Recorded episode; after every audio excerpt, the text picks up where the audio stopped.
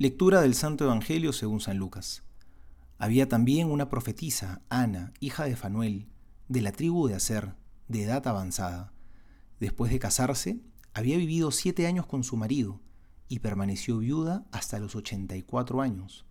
No se apartaba del templo, sirviendo a Dios noche y día, en ayunos y oraciones. Como se presentase en aquella misma hora, alababa a Dios y hablaba del niño a todos los que esperaban la redención de Jerusalén. Así que cumplieron todas las cosas según la ley del Señor. Volvieron a Galilea, a su ciudad de Nazaret.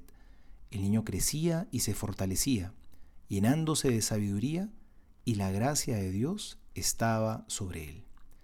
Palabra del Señor, gloria a ti, Señor Jesús. Así como celebramos el tiempo de Adviento, que son las cuatro semanas antes de Navidad, y es un tiempo para prepararnos, para recibir a Jesús. Bueno, esta mujer que acabamos de escuchar en el Evangelio también tuvo su propio Adviento, pero este Adviento duró muchos años, porque fue casi toda una vida en la cual ella se estuvo preparando y estuvo aguardando la venida del Salvador. Toda su vida fue un Adviento. Esta es la profetisa Ana, una mujer que es un gran ejemplo de perseverancia con tantos años de espera, ella tranquilamente se pudo haber desanimado, pudo haber pensado que ya Dios no iba a cumplir sus promesas. Sin embargo, en esta mujer brilla la esperanza, porque realmente supo confiar en las promesas de Dios. Sabe que Dios es fiel y no defrauda.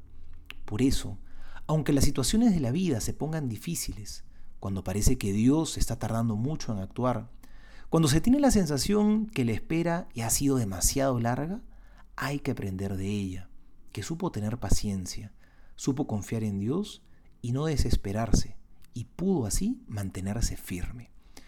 Y esto no la convirtió en una mujer pasiva, porque a veces uno piensa que el que espera, espera, espera es porque no hace nada, no, más bien todo lo contrario.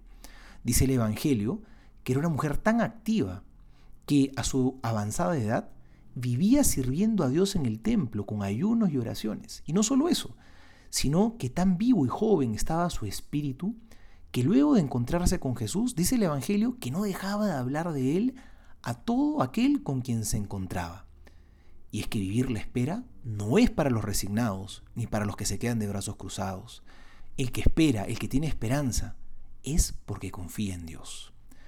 Soy el Padre Juan José Paniagua y les doy a todos mi bendición en el nombre del Padre y del Hijo y del Espíritu Santo. Amén.